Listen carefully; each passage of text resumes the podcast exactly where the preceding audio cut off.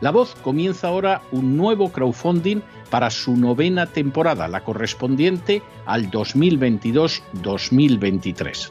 Lo hace además en unos momentos en que la libertad de expresión está más amenazada que nunca en décadas en España, en Hispanoamérica y en el resto del mundo. Una vez más, como en las temporadas anteriores, está en sus manos la conclusión o la continuidad del programa La Voz. Debido a la crisis económica creciente, al cambio del dólar en relación con el euro y sobre todo a la censura del programa en redes con su correspondiente desmonetarización, en esta novena temporada nos vemos obligados a subir el objetivo hasta la cifra de 130.000 dólares.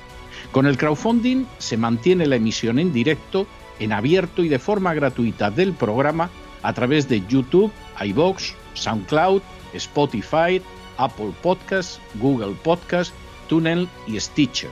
Además, por supuesto, de en cesarvidal.tv. De hecho, es este crowdfunding el que permitirá poder seguir emitiendo en cesarvidal.tv, ya que sin la continuidad de la voz no puede haber continuidad de contenidos en ese canal televisivo. Si la voz, tras la conclusión de esta temporada, no pudiera regresar en el mes de octubre, quizá no sucedería algo tan grave. Una vez más, habría quedado de manifiesto como tantas veces a lo largo de la historia de las naciones hispanas, que para muchos es preferible quejarse, protestar o amargarse a enfrentarse de manera práctica con un problema concreto. No pasaría nada. La voz simplemente dejaría de emitirse por la sencilla razón de que no hay suficientes personas dispuestas a asumir el apoyo de su causa, que es la de la libertad y de la verdad la de la información independiente y la opinión rigurosa, la de la lucha contra las tiranías y contra aquellos proyectos que pretenden convertir en esclavos a los seres humanos. Si piensan que merece la pena seguir escuchando día a día la voz, son ustedes bienvenidos a la hora de contribuir al nuevo crowdfunding que permitirá que puedan escuchar este programa radiofónico una temporada más. Muchas muchas, muchas gracias por todo. God bless you. Que Dios los bendiga.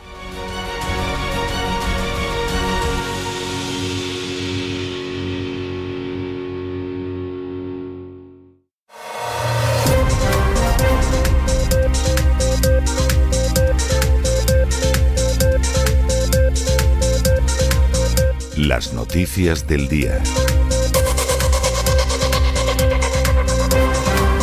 Estamos de regreso y estamos de regreso después de ese editorial que hemos dedicado a la última acción liberticida, van muchísimas, de Zelensky. En este último caso, pues nos hemos encontrado con que ha decidido que disuelve el principal partido de la oposición y además se queda con sus bienes. Es algo verdaderamente bochornoso.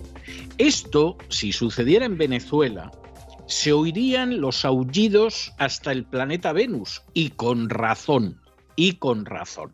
Pero como lo hace Zelensky, se le consiente. Claro, ¿qué es lo que sucede? Pues que en última instancia los políticos y las furcias mediáticas están mintiendo miserablemente, miserablemente a sus conciudadanos en relación con lo que sucede en Ucrania, con lo que es Ucrania y con quién es Zelensky verdaderamente. No solo eso, es que están colaborando con una política liberticida en su propio territorio. Pero, pero realmente, ¿qué justifica que el gobierno español active a la policía española para que ayude a los sicarios de Zelensky a detener a un disidente que vive en España?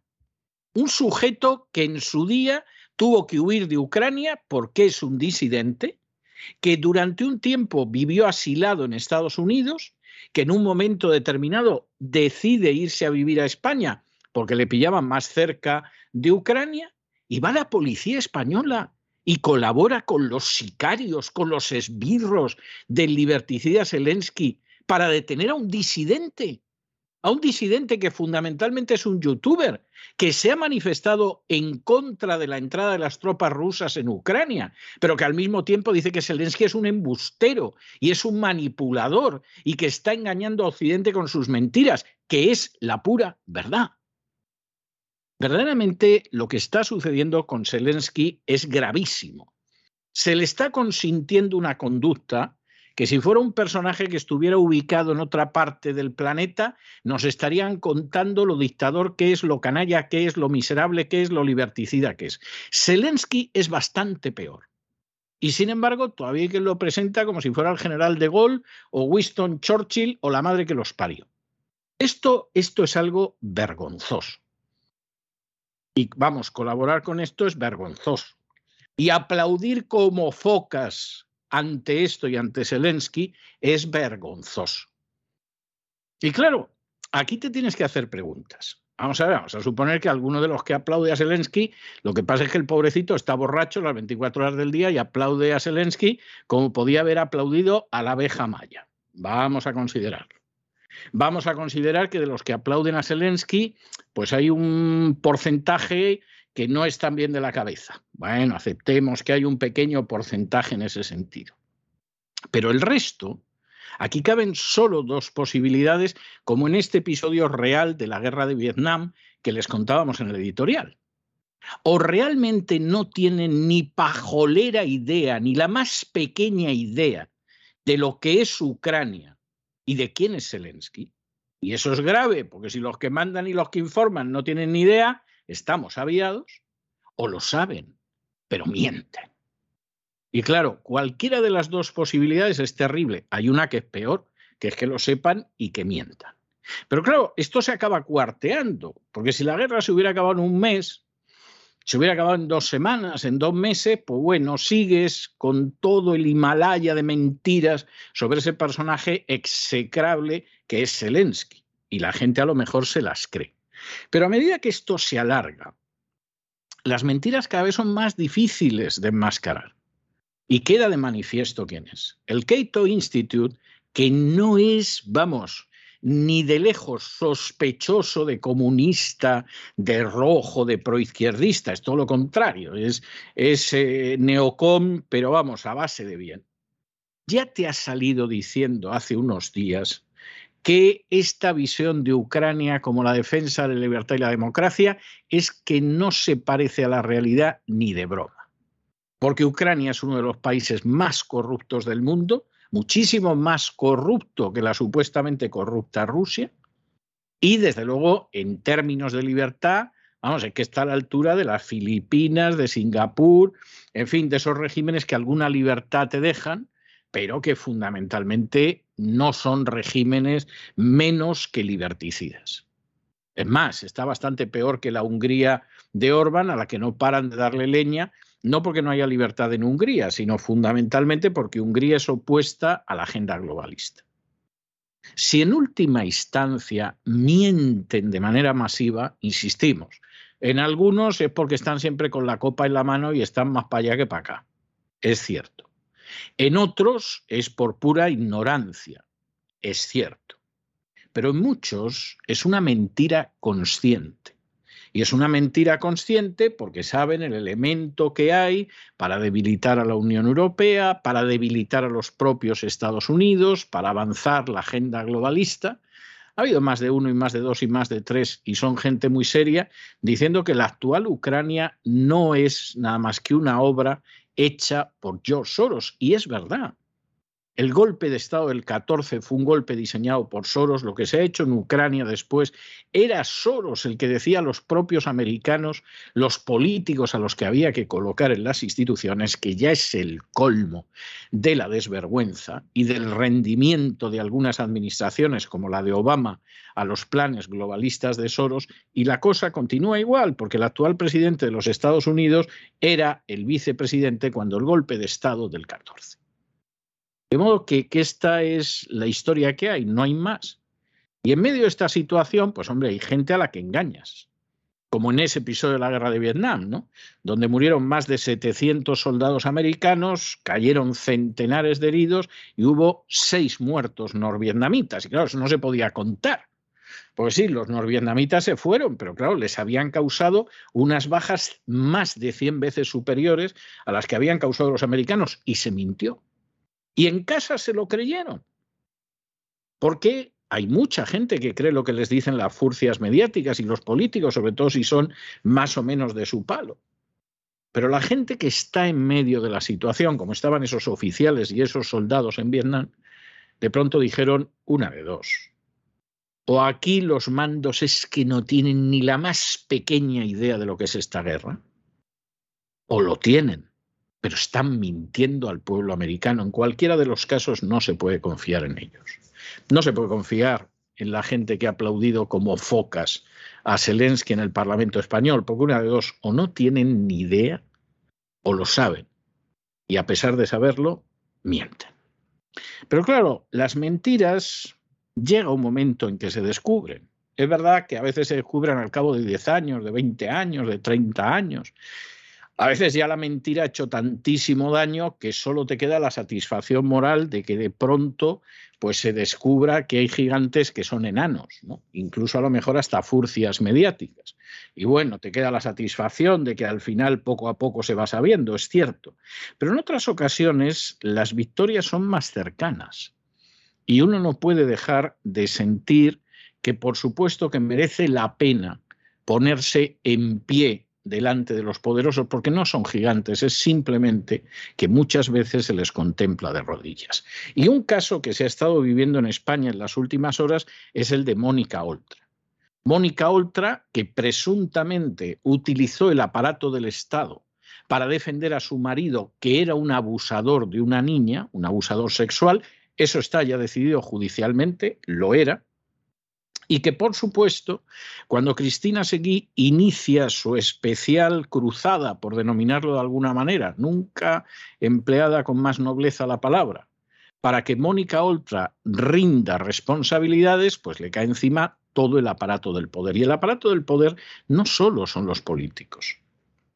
Es esa llamada telefónica del político que te deja sin trabajo en los medios, que no te deja entrar en una rueda de prensa, que impide que una editorial publique tus libros pues cuando estás para entregarlo o cuando está a una semana de salir. Ese es el aparato del poder. Y el aparato del poder, por supuesto, se moviliza. Y a veces se moviliza para que no tengas trabajo. Y a veces se moviliza para que no te den empleo. Y a veces se moviliza enviándote a un sicario de la agencia tributaria para que vaya a por ti como ha reconocido el ministro Montoro en alguna conversación con algún periodista, en la que le dijo aquello de, si no quieres tener problemas con Hacienda, ya sabes lo que tienes que hacer. y algunos lo saben, porque los han tenido y lo siguen teniendo. Y en otros casos, al final, lo matan. Esto se da menos, ¿eh? pero puede haber un accidente deportivo, puede haber un accidente automovilístico, Generalmente los que dicen que son amigos del muerto, vamos, aceptan la versión oficial, con lágrimas de cocodrilo recuerdan la muerte del muerto, pero no han movido un dedo para investigar lo que sucedió. Mejor creernos que hubo un accidente deportivo, mejor creernos que hubo un accidente automóvil, etcétera, etcétera. Pero a veces no le sale bien. La persona es una persona correosa, es dura, no está dispuesta a rendirse, como en el caso de Cristina Seguí y Mónica Oltra, y al final, al cabo de dos años de que te estén dando golpes por todas partes, y uno de los peores golpes es el silencio de las furcias mediáticas, pues ya esto no aguanta más, a Mónica Oltra la acaba citando el juez, las furcias mediáticas inmediatamente empiezan a atribuirse el mérito, ellas que han estado calladas como ramonetas y por supuesto silencian a Cristina Seguí, o si eres una furcia mediática especialmente tirada, dices hasta que está tarumba. Y en esos momentos, pues sin embargo, está el hecho de que Mónica Oltra, el juez la ha citado, pero hace unas horas no tuvo más remedio que dimitir. ¿Que Simo Puig hubiera querido mantenerla? Hombre, la ha mantenido durante dos años. Pero es que en estos momentos no la puede mantener. Y como no la puede mantener, porque claro, si la mantiene, pues tendría que haber una disolución de las Cortes Valencianas, unas elecciones y en medio del escándalo esto es difícil, pues claro, Simo Puig finalmente habla con Mónica Oltra y Mónica Oltra dimite. Dimite de manera vergonzosa, ¿eh? o sea, acusando de su dimisión al fascismo. Ya está, solucionado y arreglado. Y con gente como Irene Montero defendiéndola, Irene Montero, la feminista, la gastadinero del Ministerio de Igualdad, defendiendo a una tipa que ha protegido, utilizando el aparato del Estado, a un abusador sexual de una niña. ¿eh? Vaya, vaya, vaya Irenita. Vaya catadura la de este grupo llamado muy acertadamente por Cristina Seguí la mafia feminista. Pero al final ha tenido que dimitir. Y es muy posible que se siente en el banquillo. Y puede que acabe en la cárcel salvo que encuentren algún juez bizcochable que la condene a menos de dos años o a dos años y le aplique la remisión condicional. Pero Mónica Oltra lo tiene ya muy crudo en términos políticos, a menos que se torcieran mucho las cosas. Y esto demuestra, y lo decíamos ayer en nuestro editorial y lo volvemos a repetir hoy, que efectivamente esa frase con la que un servidor de ustedes concluye el editorial todos los días, los poderosos parecen gigantes, pero solo es porque se les contempla de rodillas y ya va siendo hora de ponerse en pie. Hay que ponerse en pie. Contra esos poderosos que oprimen a los pobres ciudadanos de a pie y contra todos los sicarios y las furcias mediáticas indispensables para canalizar la opresión de esos poderosos. Y es triste que Mónica Oltra acabe en la cárcel, pero realmente si acabara en la cárcel, simplemente sería una demostración de que de vez en cuando, eso sí, cuando alguien ha decidido ponerse en pie, los malos acaban en la cárcel. Porque los malos no son los que han ido a por Mónica Oltra. Los malos son los que conocen que a una pobre niña la han violado y han abusado de ella sexualmente. Y sin embargo, utilizan los resortes del poder para impedir que esa persona sea castigada como se merece. En fin, analizamos este y otros temas que les afectan a ustedes de la manera más directa con la ayuda inestimable de María Jesús Alfaya. María Jesús, muy buenas noches.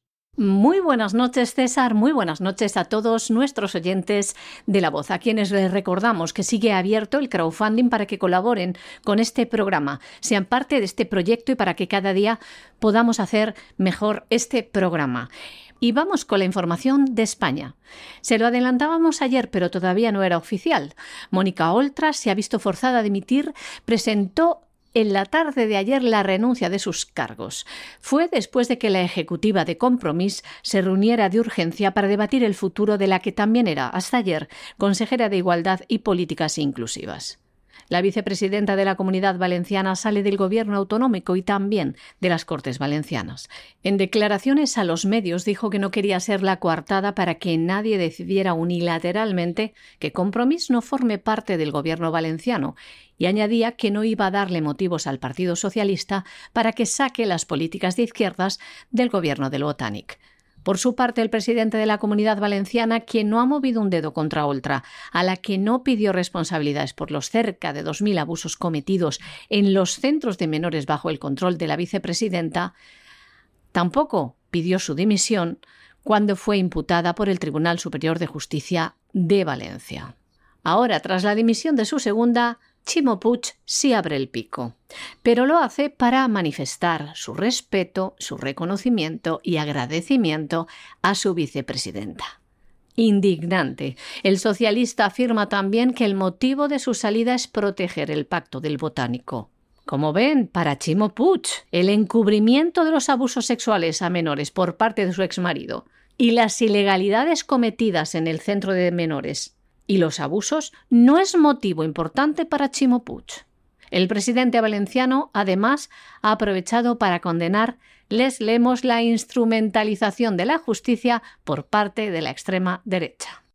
Bueno, y otro que está quedando como rufete en Lorca, pero no podemos decir que nos sorprenda, porque hace mucho tiempo que tenemos la certeza moral de que es un delincuente y de hecho tiene causas pendientes, delincuente presunto, ¿eh? por lo menos de momento, es Jorge Fernández Díaz. Jorge Fernández Díaz fue un desastroso ministro del Interior con Marano Rajoy, que en vez de ocuparse de acabar con ETA, se dedicó a seguir la miserable y vil política de Zapatero hacia la organización terrorista ETA, que de pronto te contaba las instrucciones que le daba un ángel que se llamaba Marcelo, que andaba muy cerca de él, lo cual se las trae, porque no sabemos si el ángel era un ángel bueno o era un ángel caído, un demonio, que encajaría bastante con Jorge Fernández Díaz, que pertenece al Opus, y que continuamente se te ponía a hablar de las apariciones de la Virgen.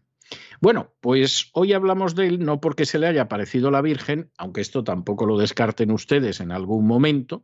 Dicen que se convirtió al catolicismo en Las Vegas, ya a partir de ahí se puede uno creer cualquier cosa, sino porque quien se le apareció a Jorge Fernández Díaz fue ni más ni menos que el comisario Villarejo, personaje indispensable para contar lo que son las cloacas del Estado en España. Villarejo tiene una, una, no voy a decir una película, tiene una serie de televisión, pero además de estas largas, ¿eh? que dura varias temporadas. El Juego de Tronos es un chiste comparado con las aventuras de Villarejo. Cuestión aparte es que Villarejo, que tiene causas penales, pues vaya soltando solo pedacitos, ¿eh? como soltara todo, pues seguramente iba a temblar hasta el misterio, el misterio de Jorge Fernández Díaz.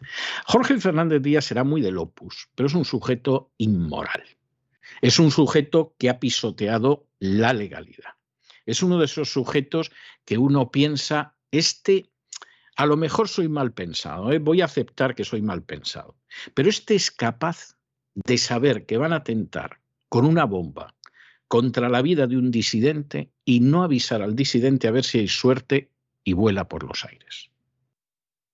Insisto, puede que yo sea mal pensado, pero yo personalmente tengo la sensación de que Jorge Fernández Díaz sería muy capaz de hacer eso en la época en que era ministro del Interior de Rajoy. En este caso, la actuación de Villarejo era estupenda, porque se trataba de ir sacando a la luz una serie de cuestiones que estaban haciendo dirigentes nacionalistas catalanes, como era Artur Mas, que entonces era el presidente de Cataluña, y Jordi Pujol, que estaban efectivamente en la ilegalidad, pero que en vez de ir a través de la legalidad fue por el lado oscuro, siniestro e ilegal. La conversación con Villarejo no tiene desperdicio, porque ¿qué aparece? Que de pronto queda claro que hay jueces que no son independientes y que se pliegan a lo que les dice el poder. Entonces de pronto el poder descarga el teléfono y le dice al juez tal, oye fulano, arréglanos esto. Y el juez dice, por supuesto, por supuesto, lo arreglo. Esto ya lo contamos, porque además de ello dejó constancia el general Manglano, cuando entrevistamos a los autores de ese libro imprescindible para entender la historia reciente de España, que es El rey de los, el jefe de los espías. Ese es un libro indispensable porque Manglano dejó anotado todo lo anotable y, entre otras cosas, te cuenta cómo tenían jueces a sueldo. Y cómo en un momento determinado, pues un juez querían que fuera por un lado y como les pagaban una cantidad de los fondos reservados, que imaginamos que los jueces no declararían Hacienda, tenemos esa sospecha, pues evidentemente lo que sucedía es que el juez hacía lo que le decían. Y era algo absolutamente fantástico. Juez hacía lo que le decían, según Manglano. Oh, pues esto no es una exageración de Manglano, que por cierto, cuando se vio ante la posibilidad de que le condenaran por unas escuchas ilegales, solo tuvo que llamar al rey. El rey llamó al juez y lo absolvieron. Fantástica la independencia judicial en España. Supongo que si te absuelven te pones más contento que chupilla como le digan al juez que tiene que empitonarte, pues la cosa puede ser verdaderamente terrible. Y entonces, pues Fernández Díaz iba en este plan, en el de violar la legalidad y en el de hacerlo además de acuerdo con los jueces, de acuerdo con las cloacas del poder y todo en términos políticos. En un momento determinado, pues eh, el antiguo ministro del Interior, Fernández Díaz, dice que había hablado con el fiscal general del Estado para que el fiscal general del Estado no dejara precisamente de manifiesto su independencia y que en esa conversación pues le dijo ni bajo tortura reconoceré que esta reunión ha existido. Bueno, pues no ha sido bajo tortura, no ha hecho falta. Empieza a salir documentación de Villarejo y lo que queda de manifiesto es el personaje asqueroso moralmente, indecente éticamente, totalmente digno de que lo procesen y lo encarcelen por haber utilizado el poder de esta manera, que es el opus deísta Fernández Díaz, que por cierto tiene una columna diaria en La Razón. No sé exactamente qué tipo de agradecimiento le deberá a La Razón, que es del grupo Planeta a Fernández Díaz, pero desde luego es bien, bien significativo. Esta es la gente que ha sido ministro del Interior en España. Los presidentes del gobierno han estado más expuestos, pero ministro del Interior ha sido este personaje. Bueno, pues a lo mejor eh, si algún día efectivamente lo juzgan y se ve en la tesitura más que merecida de ir a la cárcel por largos años, pues Fernández Díaz lo mismo dice que siguió las instrucciones de la Virgen o del ángel Marcelo, le toman por loco y le declaran inimputable y se libra. Todo podría ser, ¿eh? todo podría ser. Pero esto es una descripción, esto es un corte radical de lo que es España para que se entienda lo que es España. No nos vamos a engañar, no nos vamos a engañar y vamos a ver en qué acaba lo de Fernández Díaz, porque esto dura lo que dura. Todos cantaban ante Villarejo y este lo grababa todo para cubrirse las espaldas. Lo que nunca pensó el exministro del Interior, Jorge Fernández Díaz, es que estas grabaciones saldrían a la luz pública. El exministro de Mariano Rajoy se reunió el 16 de diciembre del año 2012 con el comisario José Manuel Villarejo y también con el jefe de la policía, Eugenio Pino. Estos trataban de planificar las denuncias contra el entonces presidente de Cataluña, Artur Mas, y también contra el expresidente catalán, Jordi Pujol. La reunión tuvo lugar el mismo día en el que se iban a presentar denuncias ante la Audiencia Nacional contra Jordi Pujol, contra sus hijos y también contra Artur Mas. El exministro del Interior dirigió la denominada Operación Cataluña, algo que trató con ambos comisarios, a los que pidió que presentaran ese mismo día la denuncia a la Audiencia Nacional, algo que cayó sobre el juez Pablo Ruz. Esto se puede escuchar en una de las grabaciones que la policía incautó a Villarejo tras su detención y que ha publicado el diario El País. Estos audios demuestran que Fernández Díaz estaba informado, implicado directamente en estas actividades, el comisario Villarejo le explica con detalle sus últimas gestiones relacionadas con la Operación Cataluña y pone también de manifiesto la conexión de estos policías con algunas instancias judiciales, algo que demuestran estas grabaciones. En ellas, Villarejo, por ejemplo, dice lo siguiente a Fernández Díaz. Vamos a leerles lo que dicen estos audios. Dice Villarejo, materia hay para la Audiencia Nacional. Ayer hablé con Santiago Pedraz, el juez decano de la audiencia, y me dijo, no te preocupes, que ya están tocados abiertamente. Lo que le voy a pedir al que le caiga en el reparto es que antes de hacer nada, por favor, hable con nosotros.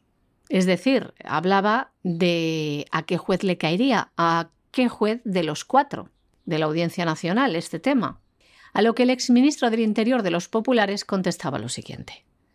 Con el fiscal general del Estado se ha hablado. Y ni bajo tortura reconoceré que esta reunión ha existido. A Fernández Díaz se le ha parecido la Virgen, otra vez, y no ha hecho falta torturarle. Lo que no imaginaba el exministro del Interior es que las grabaciones de Villarejo llegarían a la justicia. Y nos vamos a Hispanoamérica, nos vamos a Hispanoamérica donde la Corte Suprema de Justicia ha confirmado que Cristina Fernández de Kirchner se va a sentar en el banquillo bajo cargos de corrupción. Bueno, ¿esto en qué va a acabar? ¿Esto en qué va a acabar? Porque es que esto no es de ahora, esto viene de muy lejos, esto viene ya de hace años hasta ahora Cristina Fernández de Kirchner se ha ido librando de todo tipo de problemas. En un momento determinado regresó a una posición de poder en el año 2019 y lo que ha sucedido pues es que los jueces iban cerrando causas y causas que iban contra ella. Entre otras cosas, porque la Administración de Justicia en Argentina ah, no se puede decir que sea precisamente ejemplar. O sea, hay gente a la que no la condenan nunca. Las causas viven el sueño de los justos, ¿no? Como esperando a que llegue el día del juicio final para abrirla. Pero del final, el del Valle de Josafat y el Gran Trono Blanco y todo eso, no, no el, el final de que alguna vez se va a ver el juicio.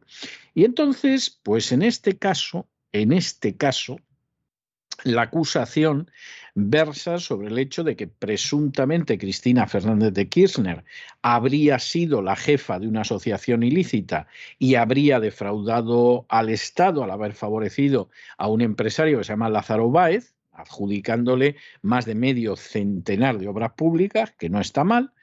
La Fiscalía puede pedirle pues desde los 5 hasta los 16 años, pero vamos a ver lo que pasa. ¿Eh? No es que queramos ser escépticos, escépticos, escépticos, pero vamos a ver lo que pasa, porque sabemos cómo funciona la Administración de Justicia en Argentina y aquí pueden pasar muchas cosas. A lo mejor se sienta en el banquillo, esto seguramente va a ser así, pero luego lo que pase, ya veremos. ¿eh? No, por si acaso, no echen ustedes las campanas al vuelo tan pronto. La vicepresidenta de Argentina, Cristina Fernández de Kirchner, no va a tener tan fácil librarse de sentarse en el banquillo como intenta por todos los medios y consigue con la ayuda judicial. Esta semana la Corte Suprema de Argentina rechazaba todos los planteamientos de nulidad que la expresidenta había presentado en la causa Vialidad, un proceso que investiga la corrupción en las adjudicaciones de obra pública en Santa Cruz. El juicio en la causa Vialidad es el único que ha prosperado contra la vicepresidenta desde que el peronismo regresara al poder a finales del año 2019. En estos años la vicepresidenta ha visto cómo los jueces cerraban importantes causas abiertas contra ella, como la de Otesur y los sauces, en la que estaba acusada de asociación ilícita y lavado de dinero. También se libró de la causa dólar futuro y también por el memorándum firmado con Irán. Y como les contamos ahora, parece que no se va a librar. Un fallo unánime de los cuatro magistrados de la Corte Suprema considera que no está probada la gravedad institucional a la que apeló la vicepresidenta para solicitar la intervención de la Corte Suprema. Jueces que afirman que tampoco hallaron motivos para anular el juicio que comenzó en el mes de mayo. De este modo, la Kirchner volverá a sentarse en el banquillo de los acusados el próximo 11 de julio en la fase de los alegatos. La vicepresidenta argentina está acusada de encabezar una asociación ilícita y de defraudar al Estado, al haber favorecido al empresario Lázaro Báez en la adjudicación de 51 obras públicas. Por ello, la Fiscalía podría solicitar una pena de entre 5 y 16 años de prisión para la vicepresidenta. Hay que recordar que el actual presidente, Alberto Fernández, y el titular de la Cámara de los Diputados, Sergio Massa, fueron citados a declarar como testigos en su condición de ex jefes de gabinete, pero ambos negaron la existencia de irregularidades. Y más noticias. A la vicepresidenta de Argentina no le sonríe la fortuna últimamente, porque este pasado martes el Tribunal Federal Oral 7 ha reactivado la conocida como causa de los cuadernos de la corrupción, en la que Cristina es sospechosa de liderar una asociación ilícita dedicada al cobro de sobornos a grandes empresarios vinculados a la construcción de obra pública. Bueno, y el flamante Gustavo Petro presidente de Colombia, pues ya se está viendo lo que es. Hay gente que, es tonta perdida y dice que hay un eje Rusia, Cuba, Venezuela, que es el que está detrás de Petro, otros que les ha dado por decir que hay fraude electoral, pero que tampoco lo pueden demostrar. Es decir, pueden decir que Petro ha conseguido más votos en segunda vuelta que en la primera, y el que estaba enfrente también ha conseguido muchos más votos en la segunda vuelta que en la primera, aunque menos que Petro. Es decir, todo esto es comprensible en medio de la desilusión, de la preocupación e incluso de la rabia, porque Petro es el nuevo presidente de Venezuela, pero no se sostiene. Petro, que en fin, es un hombre, se supone que de izquierdas, ha sido guerrillero, etcétera, etcétera, etcétera, es un peón de la agenda globalista. Y cuando ya tenía cargo público, recibía a Bill Clinton, y un servidor de ustedes ha publicado en su cuenta de Twitter la foto, recibía a Clinton, no a Putin, ¿eh? ni a Xi Jinping, a Clinton, por eso de ver lo que era el coche eléctrico. Mira tú qué casualidad, agenda globalista más agenda globalista. Y en estos momentos, ¿qué sucede? Pues que está en la agenda globalista. Ya ha tenido su conversación telefónica con Anthony Blinken, que es el secretario de Estado de los Estados Unidos, el equivalente al ministro de Asuntos Exteriores, un personaje muy incompetente, por cierto, todo hay que decirlo, porque Blinken es una persona que viene de la seguridad nacional. ¿Es posible que en cuestiones de seguridad nacional Blinken sea una persona de cierto nivel? Es posible, vamos a dar por cierto que sea así, ha tenido cargos importantes en este terreno, pero como ministro de Asuntos Exteriores, Blinken es una calamidad. No nos sorprende que la última reunión que supuestamente iba a tener con Lavrov no apareciera Blinken, porque es que cada vez que aparecían los dos, Lavrov lo laminaba. Blinken es un desastre como secretario de Estado. Ahora, Blinken también está al servicio de la agenda globalista. Y cuando ha hablado Petro con Blinken, ¿de qué han hablado? de que van a respetar los derechos de los colombianos? No, padre. ¿De que garantiza que en Colombia no van a desaparecer pues los pedacitos de democracia que hay? No, padre. ¿De que Colombia no se va a sumar a esa supuesta alianza revolucionaria? No, padre. Han hablado fundamentalmente del proceso de paz y del cambio climático, que son dos de las causas de la agenda globalista. Es decir, nosotros vamos a seguir con el proceso de paz. Esa política que impulsó Obama fue Obama, no Putin, no Xi Jinping, Obama. Cuando, por cierto, su vicepresidente era un señor que se llama Joe Biden, que ahora es el presidente, y nosotros vamos a seguir esa política con la bendición de los Estados Unidos y vamos a seguir con la estafa del cambio climático, con la bendición de la actual administración de los Estados Unidos. Así de claro. Y alguno dirá, pero esto lo cuenta usted. No, señor. Esto quien lo cuenta es el propio Departamento de Estado de los Estados Unidos, que ha emitido un comunicado oficial. De modo que ya saben ustedes por dónde van los Estados Unidos. ¿eh? O sea, si hay algún tonto que está por ahí pensando que detrás de esto está La Habana y Caracas, y es que de verdad que no sabe el mundo en el que vive. ¿eh? A lo mejor el mundo de hace 50 años se parecía algo a ese mundo que se cree que vive ahora, pero es que el mundo de ahora es 50 años más tardío y desde luego es muy diferente.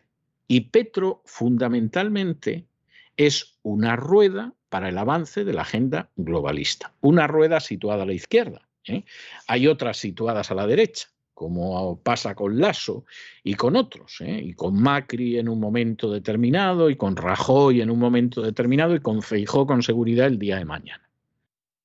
Pero al final el vehículo que se mueve y que avanza es el de la agenda globalista, no, no el de la conquista del mundo por el comunismo. Por amor de Dios, que han pasado muchos años, pónganse al día que un día de esto se van a enterar ustedes de que ya llegó el hombre a la luna.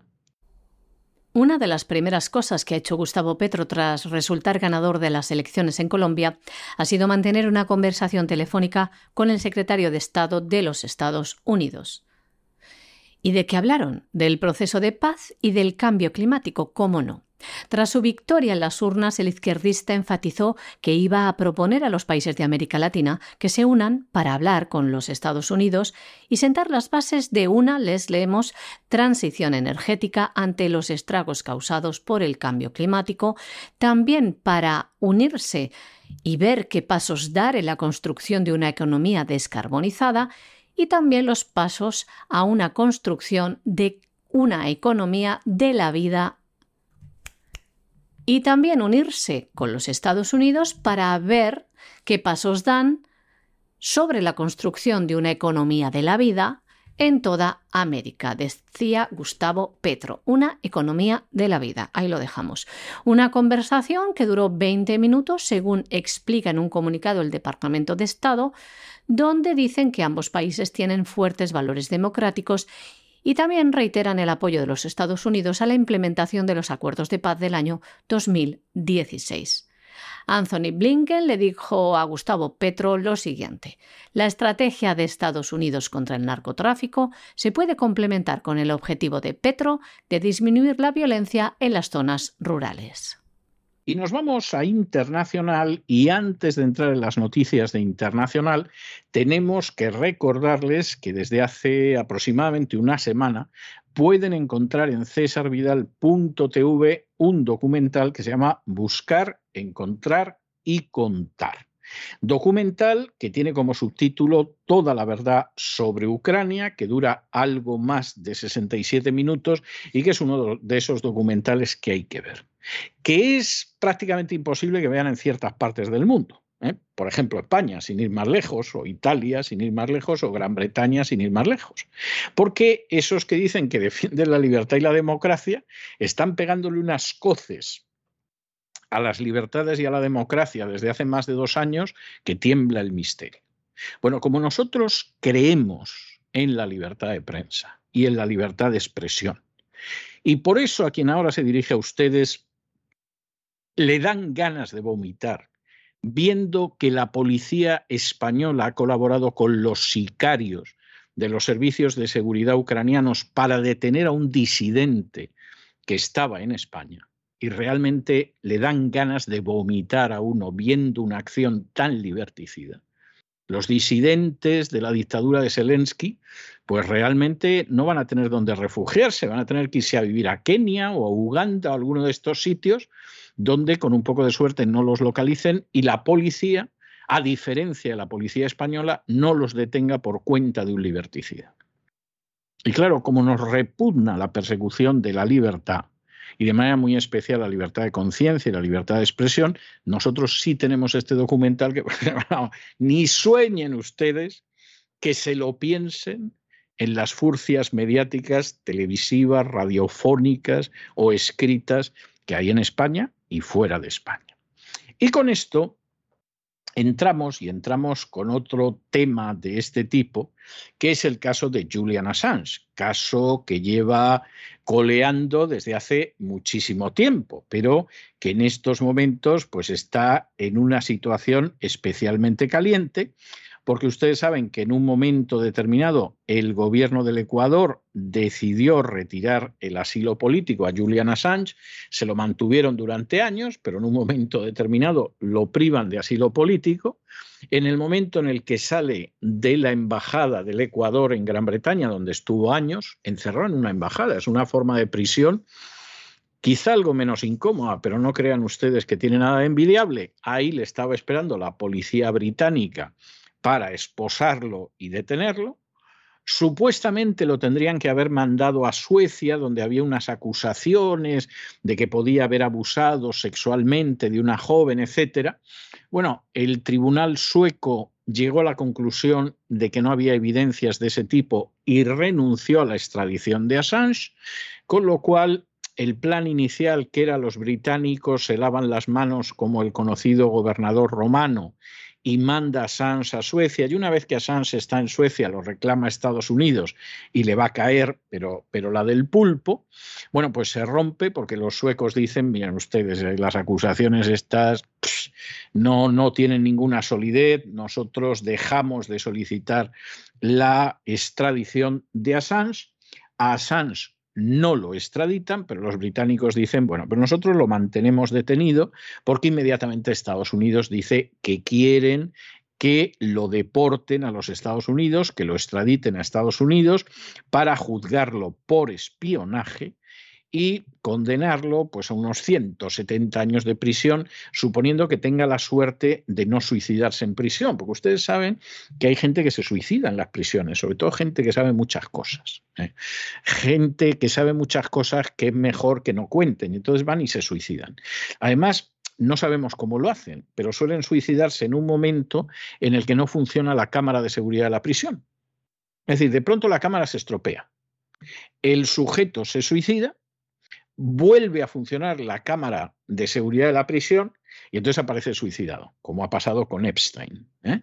Y entonces, pues que pudiera pasar esto con Assange, pues gente maliciosa y mal pensada lo ha pensado durante todo este tiempo. Por supuesto, Aquí los británicos no parece que estén tampoco por la idea del asilo político ni cosa parecida y es muy posible que Julian Assange acabe en Estados Unidos y vamos a ver qué pasa en los Estados Unidos.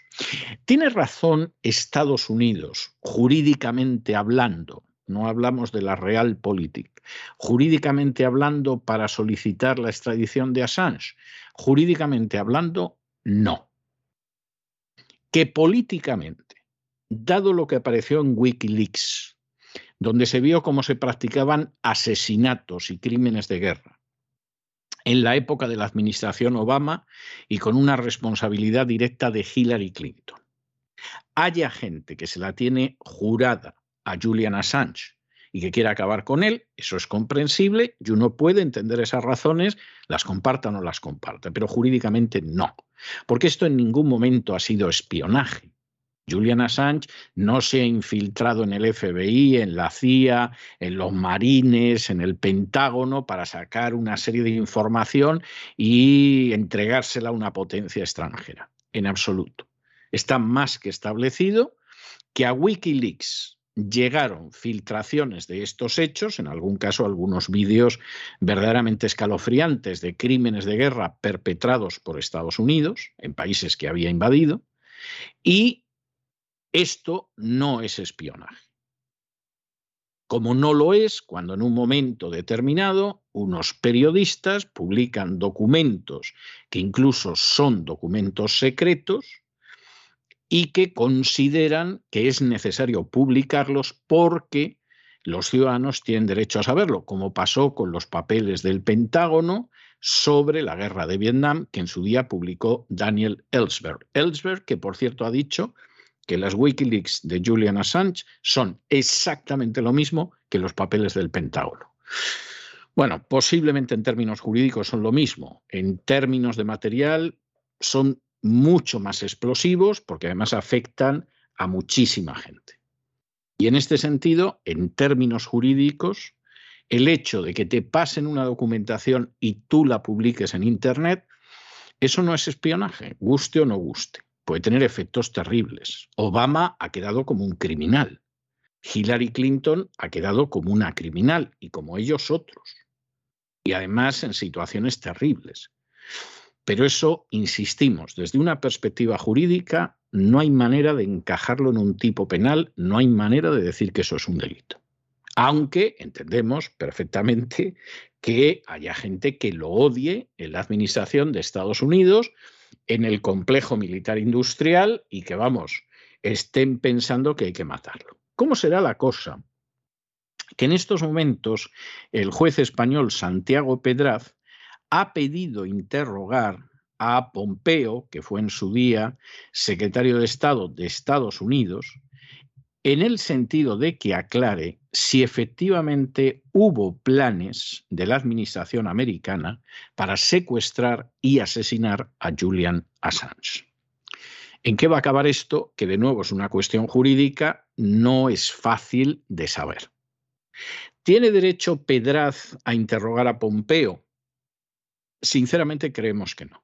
Eso de que hay una jurisdicción universal en determinados delitos, eso nos parece tremendamente discutible. Esa es una cuestión jurídica más que discutible.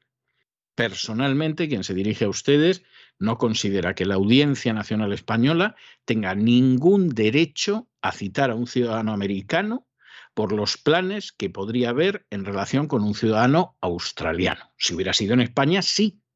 Es decir, si Pompeo hubiera celebrado una reunión en España con la intención de dar órdenes de secuestrar o de asesinar a Assange, cambiaría la cosa. Si el intento de asesinato, de secuestro, aunque hubiera sido fallido, hubiera tenido lugar en territorio español, cambiaría la cosa.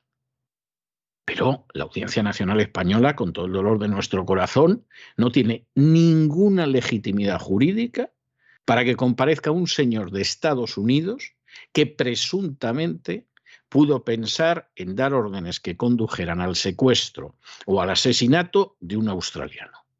Esto es así de claro. ¿eh? Le gusta jugar a esto como le gustaba mucho al juez Garzón, pero insistimos, desde nuestro punto de vista, jurídicamente eso es insostenible. Ahora, no diría mucho bueno de Pompeo, las cosas como son. Finalmente, el presidente de México, que lleva una racha en que se le ocurren cosas para quedar muy bien ante la opinión pública internacional. O sea, hay que reconocérselo. Eh, quien ahora se dirige a ustedes en absoluto es un fan de AMLO, vamos, ni de lejos. Pero tiene que reconocer que a veces, igual que tiene unas ocurrencias disparatadas, hay otras veces que tiene ocurrencias muy inteligentes. Y en este caso, que de pronto, en un momento determinado, el presidente de México diga a Biden, oiga, que nosotros estamos dispuestos a acoger a Assange si usted lo pone en libertad que te exponga uno de los vídeos de Assange que más daño le hizo a la administración Obama, que es un asesinato con dron de unos pobres civiles inocentes. Bueno, pues aquí AMLO, yo no sé quién lo asesora, pero hay que reconocer que se ha ganado una cena. Vamos, se ha ganado, pero, pero este, este sí que se ha ganado un bonus y no determinados sicarios miserables porque verdaderamente AMLO ha quedado de maravilla. Es decir, nosotros defendemos la libertad de expresión. Bueno, México está en el récord de periodistas asesinados, pero en este caso han quedado, pero como príncipes, y estaríamos dispuestos a brindar asilo a Julian Assange, y además, a fin de cuentas, Julian Assange no es un espía. Lo que pasa es que sacó a la luz, por ejemplo, aquí, ven ustedes ese dron, ¿eh? por orden directa de gente muy importante en Estados Unidos, asesinando a civiles y luego contando que si eran terroristas y demás milongas. Por esto quieren a Julian Assange.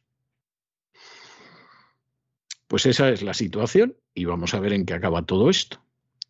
Y desde luego, y esto no necesariamente tiene que ser compartido por el resto del equipo de la voz, quien ahora se dirige a ustedes se quedaría bastante tranquilo si al final dejaran de acosar, de perseguir y de hacer la vida imposible a Julian Assange. Porque Julian Assange a lo mejor no está muy equilibrado y está medio loco, como dicen. A lo mejor es verdad que es un narcisista. Anda, que no hay narcisistas sueltos por este mundo en medios de comunicación y en medios políticos. A lo mejor ha tenido motivaciones secundarias. A lo mejor, porque no tenemos certeza de nada de esto. Pero lo que es obvio es que la documentación que Julian Assange sacó a la luz en su día, eso hizo un bien en general al género humano. Y aunque algunos no se lo crean, también a Estados Unidos. Porque tanto en su caso como el de Snowden, con un coste personal inmenso para ellos, pusieron de relevancia una serie de prácticas totalmente liberticidas que no se pueden tolerar en una democracia. Y si se toleran en una democracia, esa democracia ya ha dado al reloj para desaparecer en un momento determinado.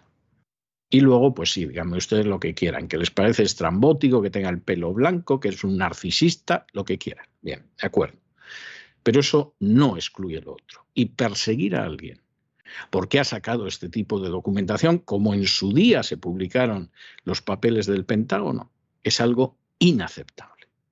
Podrá ser comprensible en una dictadura, pero es totalmente inaceptable en un país que pretende que es una democracia. Antes de entrar en la información internacional, queremos recomendarles un documental que pueden encontrar en www.cesarvidal.tv. Se llama Buscar, Encontrar, Contar. Toda la verdad sobre Ucrania y Rusia en 67 minutos. Un documental del cineasta ruso Alexander Alexanian en cesarvidal.tv únicamente para suscriptores. Les animamos a que entren y por muy poquito podrán ver este documental y otros documentales y también información exclusiva, programas únicos entre www.cesarvidal.tv. Y nos vamos ya con la información internacional. El pasado viernes el gobierno británico aprobaba la extradición del fundador de Wikileaks, Julian Assange, a los Estados Unidos. La justicia estadounidense le reclama por 18 cargos, incluido uno de espionaje cargos relacionados con la publicación por parte de Wikileaks de información confidencial, registros militares y cables diplomáticos que, según Washington, han puesto vidas en riesgo. El hacker australiano puede todavía recurrir esta decisión para evitar enfrentarse a la justicia estadounidense. Hay que decir también que a principios de este mes el juez de la Audiencia Nacional de España, Santiago Pedraz, pedía a las autoridades de los Estados Unidos poder interrogar como testigo al exsecretario de Estado Mike Pompeo, también al jefe de contravigilancia William Evanina. Y lo quiere hacer el juez español porque existe la posibilidad de un plan para secuestrar y matar al fundador de Wikileaks, Julian Assange. Muchos son los que defienden a Assange, como es el caso del presidente de México, que ha dicho que va a pedir al presidente de los Estados Unidos, Joe Biden, la liberación de Julian Assange. Durante su conferencia mañanera, el presidente de México calificaba a Assange como el mejor periodista del mundo de nuestro tiempo, que ha sido muy injustamente tratado, peor que un delincuente, algo que aseguró es una vergüenza. El presidente López Obrador ha dicho que es consciente que su postura va en contra de lo que piensan muchos en los Estados Unidos y en otros países, pero aseveró que debe de prevalecer el humanismo. El presidente de México mandaba también un mensaje.